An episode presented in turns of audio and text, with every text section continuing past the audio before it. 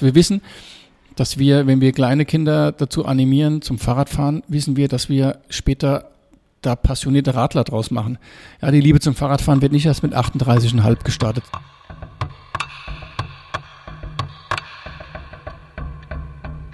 Hallo und willkommen bei einer neuen Folge von Reich durch Radeln, dem Podcast der velophilen Erfolgsgeschichten. Heute am Mikrofon Klaus und Magda. Klaus, äh, der Matthias und du, ihr habt einen Herbstausflug gemacht ohne mich. Kannst du mir ein bisschen mehr erzählen davon? Ich, ich höre einen leichten Vorwurf in dieser Stimme, aber. Nein, ich kann es euch natürlich. äh, ja, wir sind mit dem Rad nach Klosterneuburg gefahren. Und dort ist gleich direkt quasi am Donauradweg, also nicht direkt am Donauradweg, aber daneben ist Woom Bikes, also die, der große österreichische Kinderfahrradhersteller, der rasant wächst. Und wir wurden dort eingeladen oder haben uns einladen lassen und durften dort das Werk anschauen, waren auch im Allerheiligsten, wo die neuesten Modelle entwickelt werden, was vielleicht erst in zwei, drei Jahren rauskommt.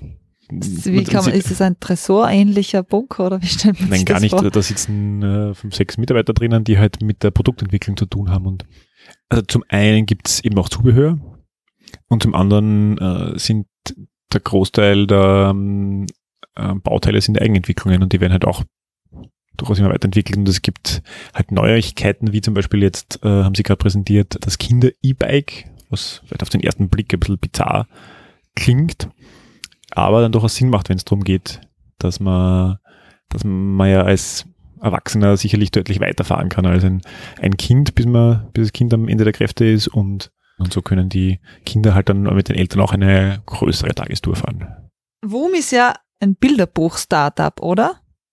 Die haben buchstäblich in der Garage begonnen und haben dort die ersten Räder, ersten Prototypen zusammengeschraubt und dann die ersten Kleinserien und wurden dann aus der aus ihrer Garage rausgeschmissen, weil sie irgendwie die nicht zum gewerblichen zur gewerblichen Nutzung eigentlich gemietet war und haben dann halt noch relativ Hals über Kopf mal eine Fläche mieten müssen, haben es damals noch im 14. Bezirk gemacht und sind dann 2015 auch ausgezogen nach Klosterneuburg und haben da dort jetzt mittlerweile ein ziemlich beeindruckendes Imperium und wir sind da durch die, durch die also Fertigungshallen, also wo, wo die Fahrräder zusammengebaut werden und haben dazu auch, muss ich sagen, durchaus ein paar faszinierende Geschichten erzählt. Zum Beispiel? Ja, dass der, der Markus hat gesagt, sie haben, er hat sicherlich 200 Kindern das, das Radfahren beigebracht, weil die halt irgendwie die äh, Räder da abgeholt haben und halt irgendwie die ersten Runden da gedreht haben. Ja, ich würde sagen, hören wir rein. Bubu.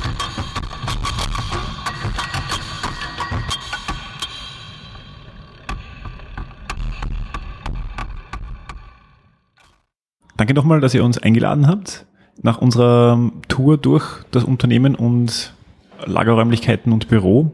Haben wir jetzt noch ein bisschen Zeit, um unter uns Vieren zu plaudern.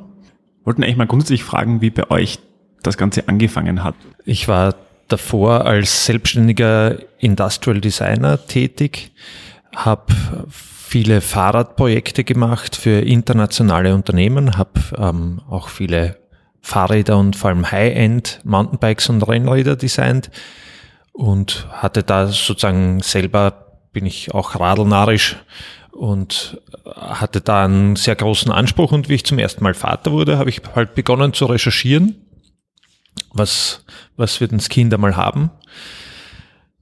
Und habe da eigentlich nichts gefunden, was mich irgendwie zufriedengestellt hat und habe dann begonnen zu zeichnen. Und das war die Basis für die ersten Räder. Und die allererste Idee war tatsächlich, ähm, ich baue da mal so Räder und äh, bauen wir die zusammen, lass mir, lass mir da Prototypen schweißen, bauen wir die zusammen und ich habe das Thema Kinderrad für mich erledigt. Das heißt, am Anfang wolltest du nur für dich selber, für deine eigenen Kids ein eigenes Radl bauen.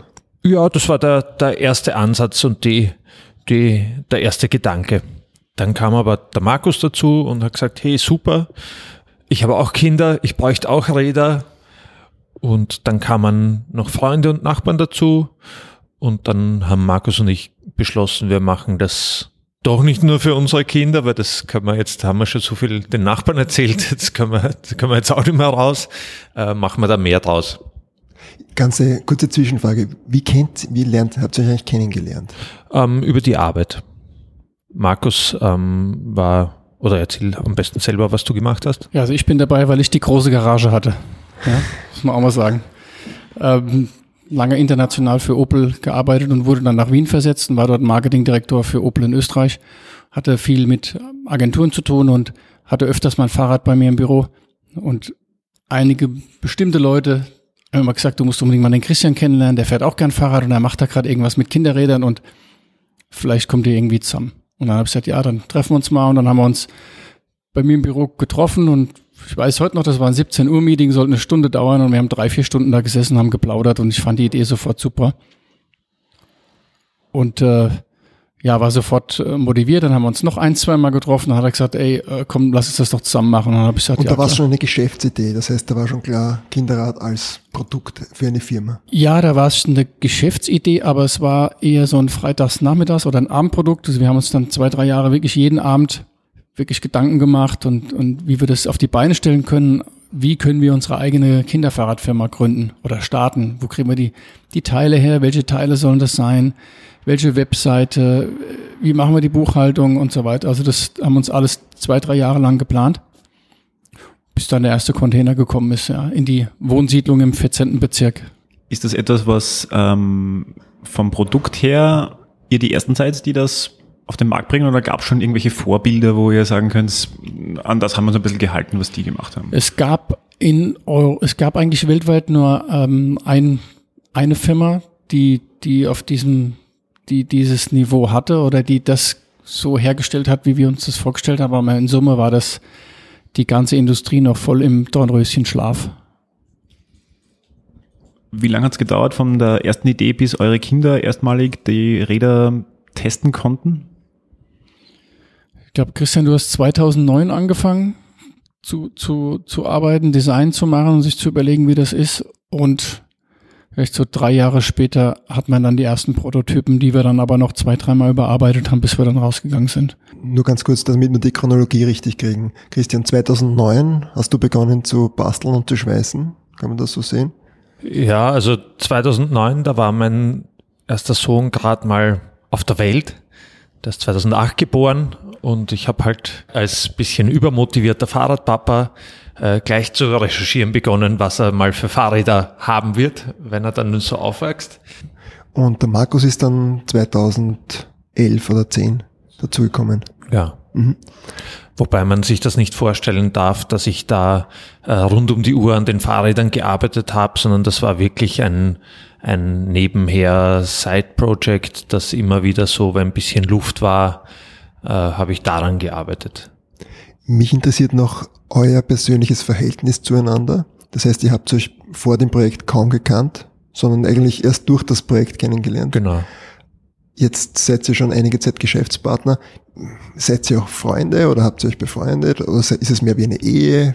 Beschreibt mal ein bisschen, was, wie, wie, wie steht ihr zueinander? Äh, Das, das musst du unsere Frauen fragen. Naja, also wir, wir haben, ich würde sagen, es ist ein ganz eigenes Verhältnis. Wir, wir äh, verbringen fast jeden Tag miteinander, aber, aber sehr eng. Wir gleichen uns mehrmals täglich ab. Wir haben viele, viele Gespräche miteinander und wir sind ja, wir haben eine gemeinsame Mission und wir ziehen gemeinsam an, an einem Strang und das verbindet natürlich sehr stark. Das ist, äh, ich würde es als ganz eigene Kategorie von äh, Partnerschaft bezeichnen. Ich glaube, was, was wirklich auch einzigartig ist, und ich, das würde ich auch jedem Gründer raten, ist, eh, so ein Projekt nicht alleine zu starten, sondern zu zweit, weil man doch, wie Christian sagt, na, man hat eine ganz besondere Beziehung und es ist aber in unserem Fall, muss man auch sagen, eine relativ glückliche, äh, glückliche Fügung, weil der eine Stärken hat, wo der andere sie nicht hat, also dass wir uns extrem Yin und Yang mäßig ergänzen in gewissen Dingen, uns aber gegenseitig doch recht offen auch konsultieren, was der eine von der, von dem anderen hält aber jetzt nie, ich glaube, das Positive ist, dass wir immer, wir finden immer irgendwo einen Weg miteinander zu kommunizieren, ohne jetzt verletzend miteinander umzugehen.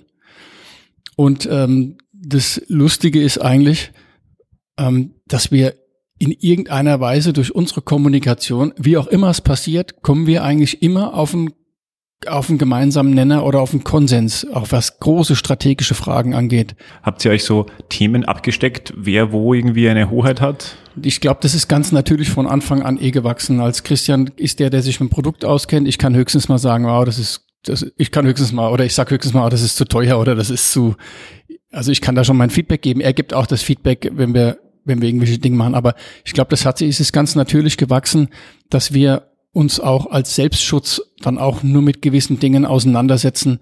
Also Christian wird jetzt, glaube ich, nicht der sein, der sagt, oh, ich will mitreden, ob wir da jetzt einen neuen Stapler kaufen oder ob wir Hochregale reinmachen. Also das ist auch ein Selbstschutz von uns, genau wie ich nicht mitreden will, ob wir jetzt ähm, neues Material verwenden für eine Komponente oder nicht. Also wir sind beides keine Micromanager. Wir haben hohes Vertrauen in unser Team und in unsere, in unsere, in unsere Hierarchien und versuchen da so wenig wie möglich auch mitzureden.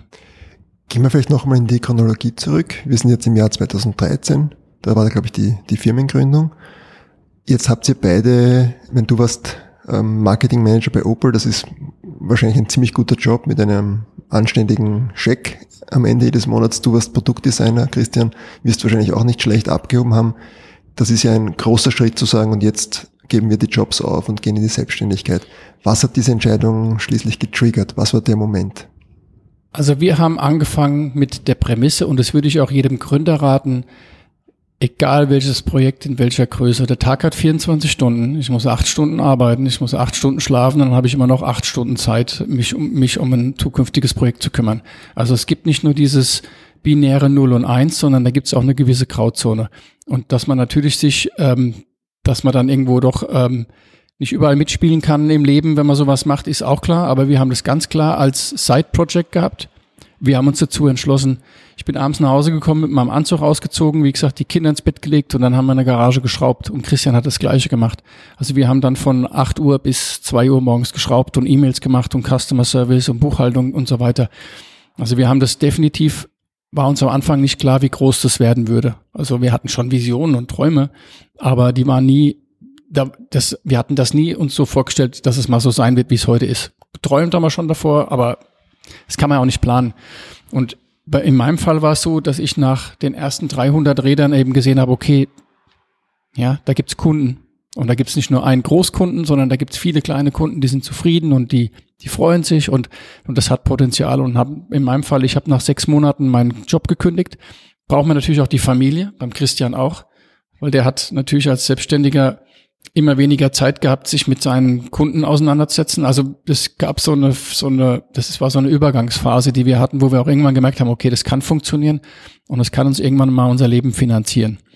In Anführungszeichen. Und was wir beide haben, wir hatten beide, und ohne das geht's auch nicht, wir hatten beide sehr, sehr, sehr tolerante und unterstützende Familien und Frauen. Das heißt, die sind beide arbeiten gegangen oder und haben sozusagen die Rechnung bezahlt und wir haben eben unser Projekt vorangetrieben. Mit dem Hinterwissen, Hintergrundwissen aber auch trotzdem, falls das nicht funktionieren sollte, haben wir immer zurück, im Weg zurück in, in, in unsere alten Jobs oder in, in neue Jobs. Also wir, aber Risiko eingegangen sind wir definitiv im Nachhinein gesehen. Riesen, also riesen, Riesenschritt. Bisschen naiv, aber muss man Habt sagen. ihr dann schon 2013 die Jobs gekündigt oder, oder wie lange hat diese Übergangsphase gedauert? Ja, also das hat, ähm, das war 2013 haben wir nicht gleich aufgehört oder habe ich nicht gleich aufgehört, ähm, Designer zu sein. Das war so 2015 und das war einfach so ein Fade-out mehr, dass ich gesehen habe, es ist, ich brauche immer mehr Zeit für Woom und habe immer weniger Zeit, äh, um andere Jobs zu machen und so hat sich das dann langsam entwickelt. Und 2015 habe ich dann das Studio Betzdecker, so das war die Bezeichnung für mein Designstudio, letztendlich dicht gemacht. Okay. Und Markus bei dir? Ne, ich hab, wir haben im März die, die GmbH gegründet, haben im März angefangen, die Räder zusammenzubauen und verkaufen und ich habe dann sechs Monate später meinen Job an den Nagel gehängt, ja. Also es war ein bisschen im Nachhinein gesehen ein bisschen verfrüht, aber wir haben dann auch schon gespürt, okay, das funktioniert und das, und, und das kann was werden, ja. Führt uns nochmal hin oder führt euch das selber nochmal vor Augen, diese, diese Phase, wo man noch nicht weiß, was da auf einen zukommt. Könnt ihr euch dann noch erinnern an vielleicht entscheidende Gespräche mit euren Frauen oder untereinander und wo ihr dann gesagt habt, okay, jetzt, jetzt stürzen wir uns da ganz in die Sache?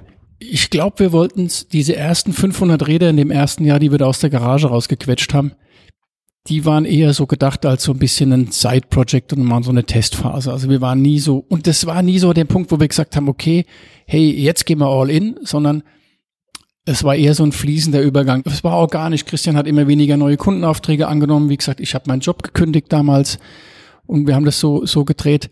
Was man halt nicht vergessen darf, was von Anfang an halt da trotzdem da war, so als bisschen als das Damoklesschwert ist ja die Finanzierung von so einem Projekt. Und das war schon doch auch eine sehr mühsame Geschichte. Das, wenn man sowas macht, muss man halt einfach wissen, dass man nicht im zweiten Jahr, äh, also es gibt kein, kein Unternehmen, was irgendwo in den ersten drei, vier Jahren profitabel ist.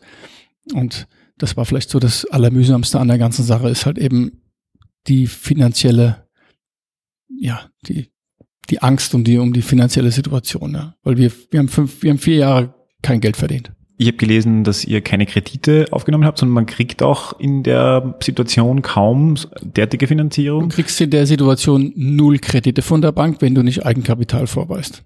Und unser ganzes Eigenkapital ist eigentlich auch schon die ersten zwei, drei Jahre voll in diese ganze ins Projekt gegangen. Das heißt, alles Erspartes von uns ist natürlich in Formkosten, in Material, in Werkzeug, in Ersatzteile gegangen. Das heißt, wir haben eigentlich alles reingepulvert, was wir hatten. Und dann, als wir dann losgelegt haben und gesagt haben, okay, jetzt gehen wir einfach zur Bank und holen uns da ein bisschen einen Kredit, ja, dann sind wir da ganz schnell oder nach zehn Bankbesuchen dann ganz schnell zu dem Schluss gekommen, oh, das äh, funktioniert gar nicht. Ich krieg von den Banken kein Geld. Wie habt ihr euch dann rein aus eigenen Rücklagen das Ganze finanziert sozusagen? Ja, wir haben ähm, Freunde und Verwandte um äh, Kredite gebeten und dann danach eben auch noch ähm, also unsere, unsere Kunden auch angeschrieben und gesagt, hey, wir bieten Privatkredite zu guten Konditionen an und haben uns sozusagen so wie eine Art internes Crowdfunding ähm, die letzten oder die ersten vier Jahre über Wasser gehalten und haben das Wachstum generiert. Ja. Gab es da Momente, wo vielleicht irgendwie ein, eine andere große Radfirma sagt, das Produkt gefällt uns, wir würden euch übernehmen oder einsteigen oder sonst was? die gab es bis kann? heute. Die gab es bis heute nicht. Wirklich, bei hat nie ein Investor an die Tür geklopft. Ja, Investoren schon, aber ja. keine Fahrradfirma. Also es kam noch keine Fahrradfirma. Investoren hat man ständig an die Tür klopfen. Und die Problematik, wenn man halt eben die ersten vier Jahre unprofitabel ist, ist der Unternehmenswert so gering oder null, dass jemanden eigentlich dann, ja, dass das nicht funktioniert. Man hat erst einen Unternehmenswert, wenn man Profit hat und wenn man zeigen kann, dass man das Ganze profitabel macht. Und die ersten vier, fünf Jahre hatten wir viele Angebote von Investoren, haben uns aber strategisch ausgerichtet zu sagen, wir beide wollen in, den voll, in der volle Kontrolle der Gesellschafteranteile bleiben. Und bis heute seid ihr die einzigen Gesellschafter, ja. oder? Sitzen sozusagen 100% Wurm am Tisch. Waren Momente des Zweifels in diesen ersten zwei, drei Jahren? Jeden Tag. Erzähl's mir davon. Jeden Tag. Und eigentlich der Zweifel, der Zweifel eigentlich immer nur finanzielle Natur. Alles andere haben wir gewusst, können wir machen. Wir, wir wussten, wir wussten, wie wir Dinge machen müssen. Wir wussten, wo wir investieren müssen. Wir haben uns relativ sicher gefühlt in allen Entscheidungen. Und die einzige, wirklich muss man sagen, dass der einzige große Druckfaktor war immer die finanzielle Situation. Wir wachsen um 100 Prozent wie können wir das nächstes Jahr finanzieren? Weil das kann ich nicht aus meinem laufenden, aus meinem Ergebnis kann ich nicht 100 Prozent äh, finanzieren. Das heißt, das Wissen, ich bin dieses Jahr ausverkauft, ich werde nächstes Jahr wieder ausverkauft sein, ich werde wieder ausverkauft sein. Und immer zu wissen, man hat nicht genug Geld und dann halt eben diese, diese ganzen Rechnungen, die dann anfallen zu zahlen, weil die werden ja natürlich immer größer. Und der Druck ist bis jetzt letztes Jahr, als wir unseren ersten Bankkredit bekommen haben und jetzt dieses Jahr das auch ausge, wieder nochmal ausgebaut bekommen, äh, war das vorher wirklich Albtraumprogramm. Das schlaflose nicht. Aber ich glaube, dass das ganz wichtig für uns war. Einfach die richtige, äh, ich wüsste nicht, wo wir heute wären, wenn damals jemand gesagt hätte, hier sind vier oder fünf Millionen Euro, macht mal was und fangt mal an zu rennen.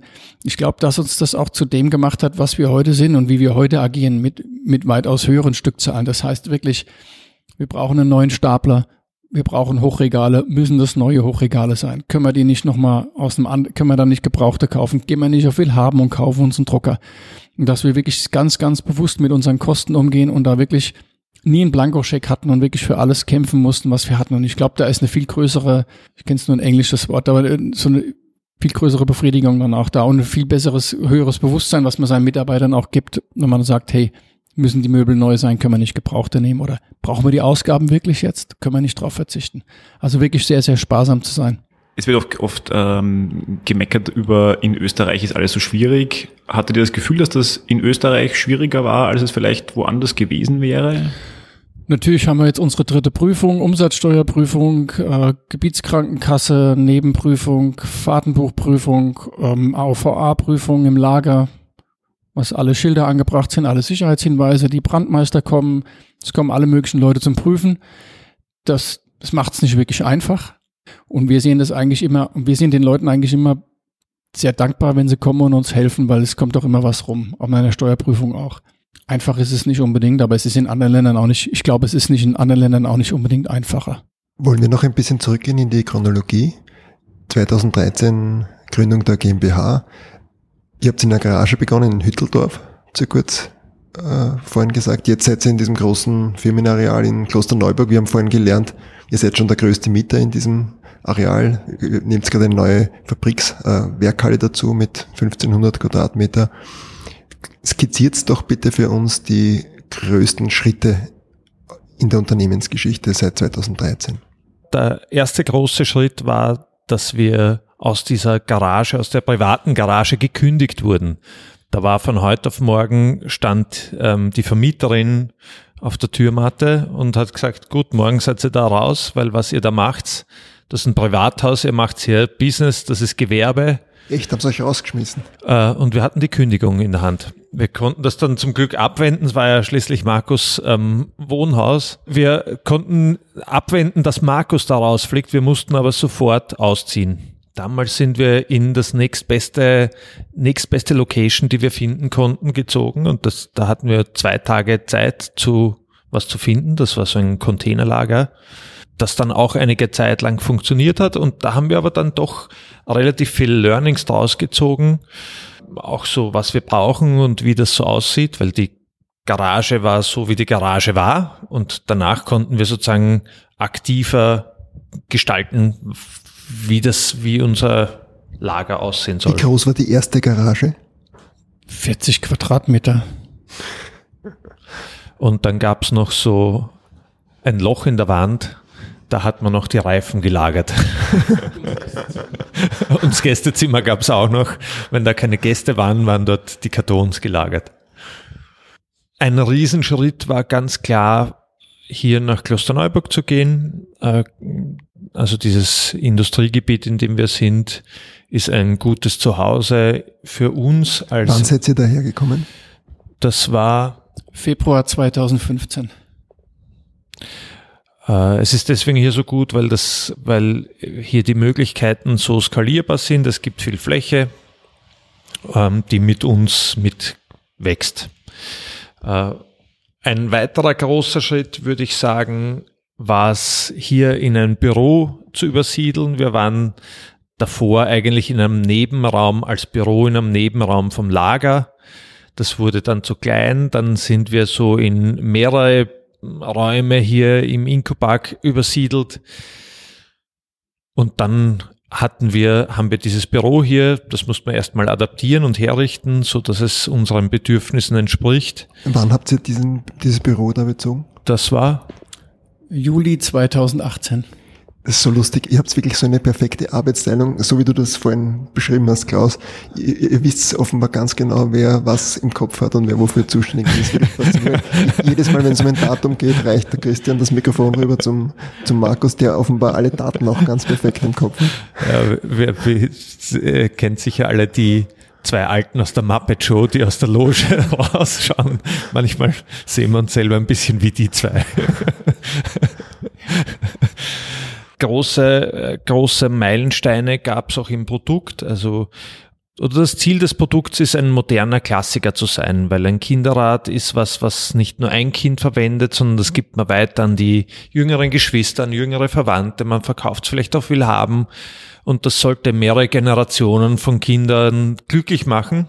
Einerseits hilft da natürlich die, die gute Qualität vom Produkt, dass das Ding einfach nicht hin wird nach einem Nutzungszyklus und andererseits geht's da aber schon auch um optische Kriterien, weil auch die Optik kann sich abnützen. Wenn ich jetzt ein Fahrrad habe, auf dem die Sticker vom letzten Disney Movie drauf sind, ich weiß nicht, ob ich Disney jetzt sagen darf, ob vom letzten Blockbuster, Kinderblockbuster drauf sind, dann ist das nach einem Jahr, äh, sieht das veraltet aus und spätestens nach zwei Jahren ist das obsolet. Und wir wollen mit der Gestaltung unserer Fahrräder auch da nicht, mo nicht modisch sein und deswegen auch nicht aus der Mode kommen. Nicht modisch und auch nicht unmodisch deswegen. Und wir verbessern die Fahrräder aber eigentlich laufend und es kommen immer wieder Updates heraus, wo einfach die neuesten Entwicklungen implementiert werden und von außen optisch verändern sich die Fahrräder aber kaum. Da haben wir auch in der Produktentwicklung Meilensteine gehabt, wo wir also wirklich gewisse Gewichtslimits ähm, erreicht haben oder gewisse Ziele, die wir hatten. Leichtestes Serienkinderrad am Weltmarkt zu sein zum Beispiel passt auch zum Design. Äh, wie ist denn eigentlich der Markenname entstanden? Und ich äh, erkenne erst jetzt oder habe es vorher erst wirklich realisiert, vielleicht bin ich sehr langsam dabei, dass man das Wort ja drehen kann und dann schaut es wieder gleich aus. Das ja, das Wort kann man drehen. Also Woom bedeutet auf dem Kopf herumgedreht wieder Woom.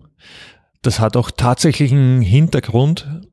Entstanden ist der Begriff eigentlich so aus diesem wie ein Kind macht, wenn's, wenn irgendwas schnell ist. So ein Matchbox-Auto macht, um, wenn es fährt. Und da fand ich, das ist ein guter Begriff. Und letzten Endes, dass man das Wort auf den Kopf stellen kann, war auch ein wichtiger Faktor, wieso ich gesagt habe, das ist, ist eine gute, das will ich machen. Da gibt es eine Geschichte davor. Ich habe für einen Vordelberger Fahrradhersteller Simplon, werden vielen, wird vielen ein Begriff sein, gearbeitet und da gab es mal eine Serie von Fahrrädern, wo am Top-Tube, also am obersten Rohr, ein Sticker falsch herum montiert war. Der war einfach 180 Grad gedreht. Die, die wurden in Asien gefertigt und das hatte jemand aufgeklebt, der offensichtlich äh, nur Schriftzeichen äh, lesen konnte. Das wär, wär, wie wenn wir einen asiatischen, ein, ein, ein chinesischen oder taiwanesischen Sticker aufkleben, wäre die Gefahr wahrscheinlich auch, dass wir den falsch rum aufkleben. Und genau das ist passiert. Und da kam ein ganzer Batch Rahmen mit Sticker am Top-Tube, der falsch rum war. Und das Blöde war, der war aber Unterlack. Also da ist noch eine Klarlackschicht drüber gewesen. Das heißt, diese ganzen Rahmen waren unverkäuflich. Und dann hat man natürlich verärgerte Kunden und so weiter und so fort. Und das war damals bei Simplon ein relativ großes Tamtam, -Tam, das ich mitbekommen habe und großes Ärgernis natürlich. Und da habe ich mir gedacht, wenn man einen Sticker falsch rum aufkleben kann und er heißt noch immer das Gleiche, das, vielleicht kann uns das nochmal hilfreich sein. Gibt es noch andere Namen, die in der engeren Auswahl waren?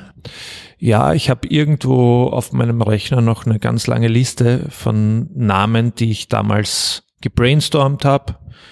Äh, kann ich da aber jetzt keinen einzigen mehr sagen. Gibt begonnen hat, dieses Projekt, da habe ich auch noch irgendwo die allererste Visitenkarte als Five Bikes äh, mit so einem Logo, mit so einer Hand.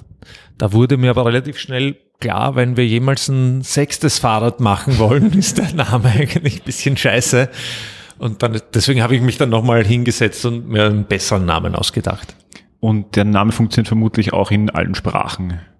Ja, auch das haben wir damals überprüft. Also ich habe alle fremdsprachigen Freunde, die ich hatte, ähm, um Feedback gebeten und da hatte eigentlich keiner was, was dagegen.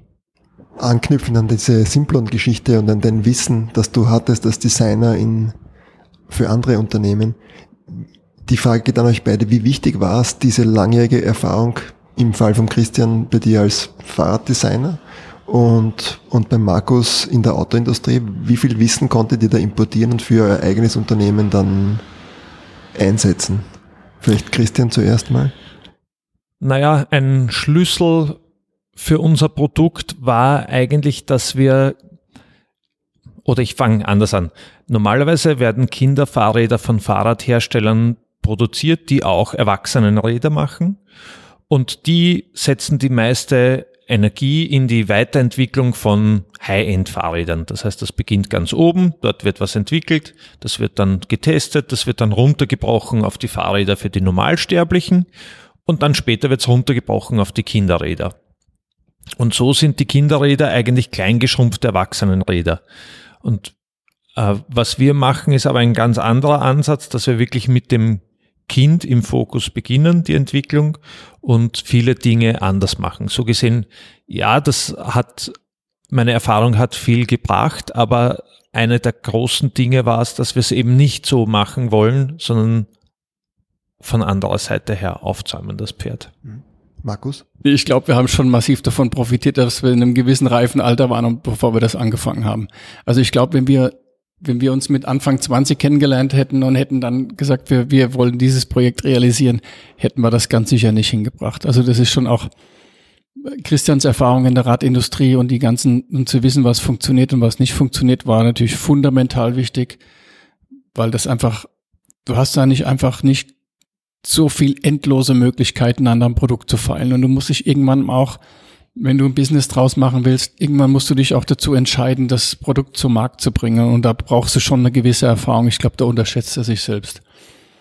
Dass, dass du die trotzdem brauchst, einfach um intuitiv auch gewisse Entscheidungen zu fällen. Machen wir das Produkt so, machen, machen wir das so oder so, oder welche Farbe wird's bekommen, dass es, dass es eine Unique wird. Und ich denke, das Gleiche bei mir auch mit 15 Jahren Erfahrung und, und Studium und so weiter ähm, haben wir da schon intuitiv sehr, sehr viel richtig gemacht, obwohl wir keine Insider aus der Industrie waren. Ich glaube, das war aber auch noch ein Vorteil für uns.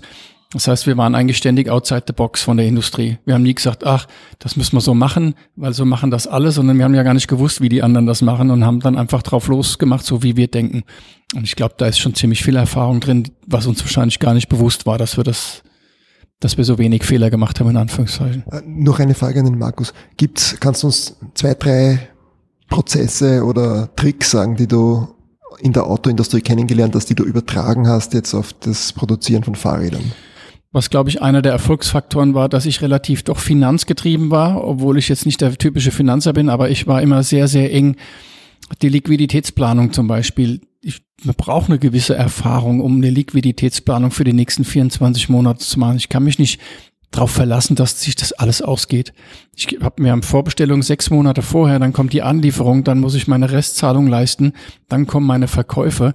Also man jongliert da schon relativ große Beträge und, und kann damit in jedem Moment, in jedem Tag, wenn ich das nicht sorgfältig plane, was die Finanzen angeht oder die Liquidität, die Liquidität kann ich ja mein Unternehmen an die Wand fahren.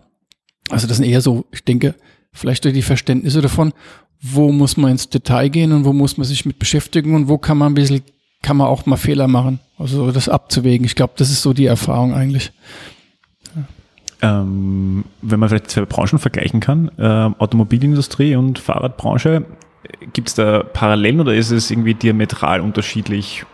Ich glaube, die, die Autobranche ist ein sehr großes Vorbild von uns, was ähm, Supply Chain, also was alles von Einkauf bis Produktion bis Transport, also die Optimierung von diesen ganzen Abläufen angeht, ne? dieses Just-in-Time und dieses, ähm, dieses Quality Management. Ähm, da ist die Autobranche ein sehr großes Vorbild für uns und da kann man sich schon Dinge abgucken, ja, wie in, in einem Produktionswerk zum Beispiel ähm, hier in Aspern, da waren die Plätze für die Mülleimer, für die Mistkübel waren markiert mit dem Klebeband. Das heißt, da steht immer der Mistkübel. Also so dieses, dieses, das ist ja voll optimierte Prozesse und voll durchdacht und, und voll maximal optimiert. Das ist schon ein, das ist schon immer ein, im Hintergrund, im Hinterkopf gewesen zu wissen, dass wir das auch irgendwo in dieses Level dorthin schaffen müssen. Wenn ich es jetzt vergleichen müsste, bin ich hundertmal froher, in der Fahrradbranche zu sein als in der Autobranche, weil es einfach ein viel positiveres Business ist. Es ist einfach, man tut einfach wirklich was. Wir wissen, dass wir, wenn wir kleine Kinder dazu animieren zum Fahrradfahren, wissen wir, dass wir später da passionierte Radler draus machen. Ja, die Liebe zum Fahrradfahren wird nicht erst mit 38,5 gestartet, sondern das passiert. Wir können uns alle daran erinnern, als wir das erste Mal Fahrrad gefahren sind. Der erste Sturz, die ersten Narben noch, ja, die habe ich heute auch noch. Oder jedes Mal, wenn ich meine Narbe am Schienbein sehe, weiß ich genau, wo mir das passiert ist mit sechs Jahren. Ja. Und das ist schon super positiv, dass wir wissen, dass wir da einen positiven Le Beitrag zur Gesellschaft äh, leisten. Wir sind jetzt keine Gutmenschen und Träumer, aber wir fühlen uns doch schon gut und alle Mitarbeiter wissen, dass wir da an was Tollem arbeiten und dass es halt eben CO2 und, und, und das ganze Thema Stau und Berufsverkehr oder Verkehr, dass wir da was, dass wir da was Gutes tun. Zu den Erlebnissen in diese Richtung. Ich finde das immer total charmant, wenn man so Kindern vorbeifährt, die gerade offensichtlich die ersten Male auf dem Fahrrad sitzen und damit fahren. Und ich finde, das versprüht einen gewissen Zauber. Gibt es da so spezielle Erlebnisse, die ihr mal hattet, wo ihr sagt, das, das hat sich bei mir eingebrannt? Wir haben ja am Anfang, als wir in der Garage Räder gebaut haben, haben wir da natürlich auch viele Kunden, viel Kundenverkehr gehabt. Ne? Einer der Gründe, warum wir dann da rausgeflogen sind, war, dass dann, dann echt samstags morgens 20 Autos auf der Straße standen und wir dann den Kindern auf der Straße Fahrradfahren beigebracht haben. Also ich persönlich, ich war ja da Fulltime zu der Zeit, ich hatte, ich habe wahrscheinlich 200 Kindern selbst Fahrradfahren beigebracht auf der Straße. Und es ist so ein ganz besonderes Gefühl. Wir nennen das so den Magic Moment. Weil das ist einfach, ein, ein Kind fängt, ein, es ist ja einer der wenigen Dinge, die ein Kind tut, wo man sich wirklich noch dran erinnert. Ja, das Kind fängt an zu plappern und dann redet es irgendwann ein Wort und dann redet es mehrere Worte, aber das ist so ein fließender Übergang. Schwimmen auch. Es fängt erst an zu tauchen, dann paddelt und dann schwimmt's. Ja, es ist so das Laufen lernen. Wann passieren die ersten Schritte und wann kann das Kind erstmal Fahrrad fahren? Das sind so zwei ganz fundamental wichtige eingebrannte Momente in dem Leben von einem Kind, ja. Und es hat uns immer, das ist so jetzt schade, wenn wir nicht mehr so eng dran sind. Ja, wir sind am Rathausplatz jetzt nicht mehr unbedingt so dabei. Die Freude, die da vermittelt wird. Ja, wir sehen die Eltern mit den Handys. Oh, es kann Fahrrad fahren. Oder wir kriegen auch Kundenbilder. Mein Kind kann Fahrrad fahren. Ja, und es ist ein ganz besonderer Moment für, für Eltern und für ein Kind, das zu tun. Ja, und das ist immer noch toll zu sehen. Macht immer noch Riesenspaß. Ich glaube, wir müssen langsam zum Schluss kommen. Klaus muss in seine Erwerbsarbeit zurück auch, auch unsere, unsere Firmengründer müssen wieder arbeiten und ich sollte auch mich wieder daheim blicken lassen. Ähm, kommen wir zu unserer Abschlussfrage oder ist das zu abrupt? Hast du noch was auf deiner Liste?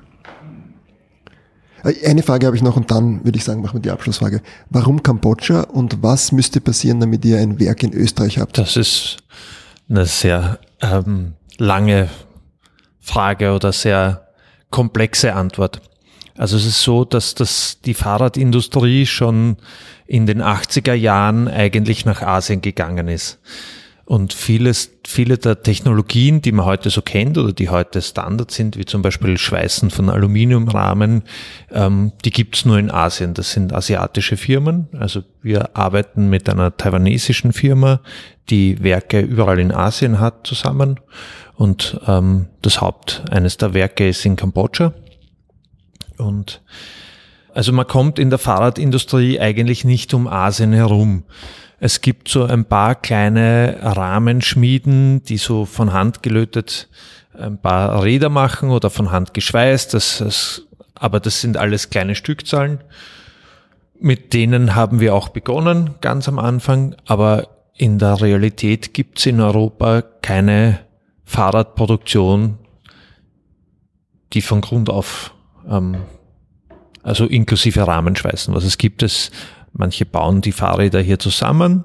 Das ist möglich und ähm, auch da sind wir ständig am evaluieren, welche Möglichkeiten wir haben und welche Wege wir gehen können und ja, bauen das auch bauen da auch eine äh, sind auch dabei eine zweite Supply Chain in der Richtung hingehend aufzubauen. Dann gut, dann kommen wir zu unserer Standardfrage. Ähm, in welcher Form hat euch Radfahren reich gemacht? Also ich glaube, jeder, der Rad fährt, weiß, was Radfahren bedeutet. Jeder, der regelmäßig Rad fährt, kennt die Antwort auf diese Frage, was der wirkliche Reichtum von Fahrradfahren ist.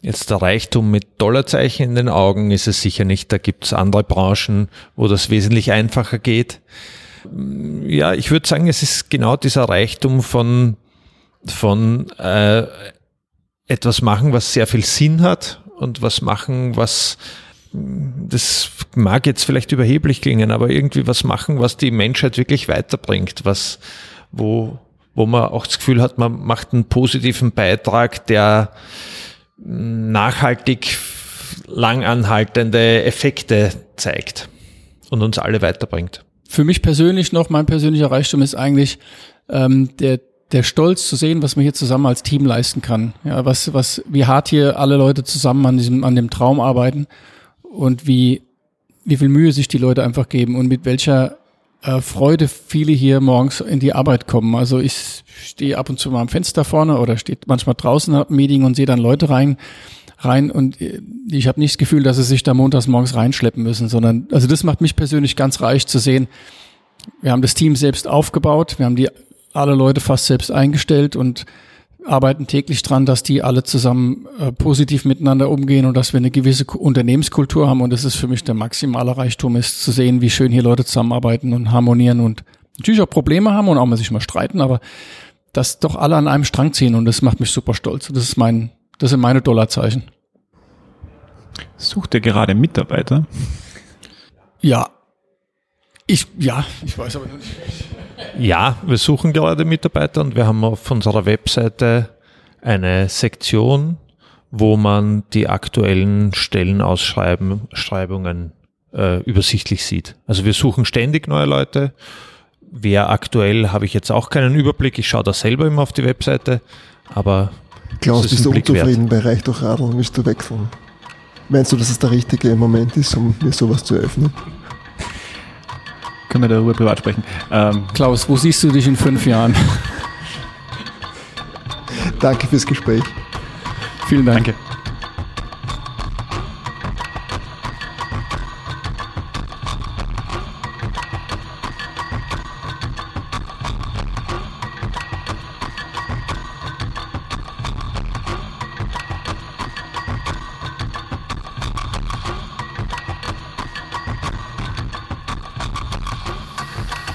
Das war die neue Folge von Reich durch Radeln.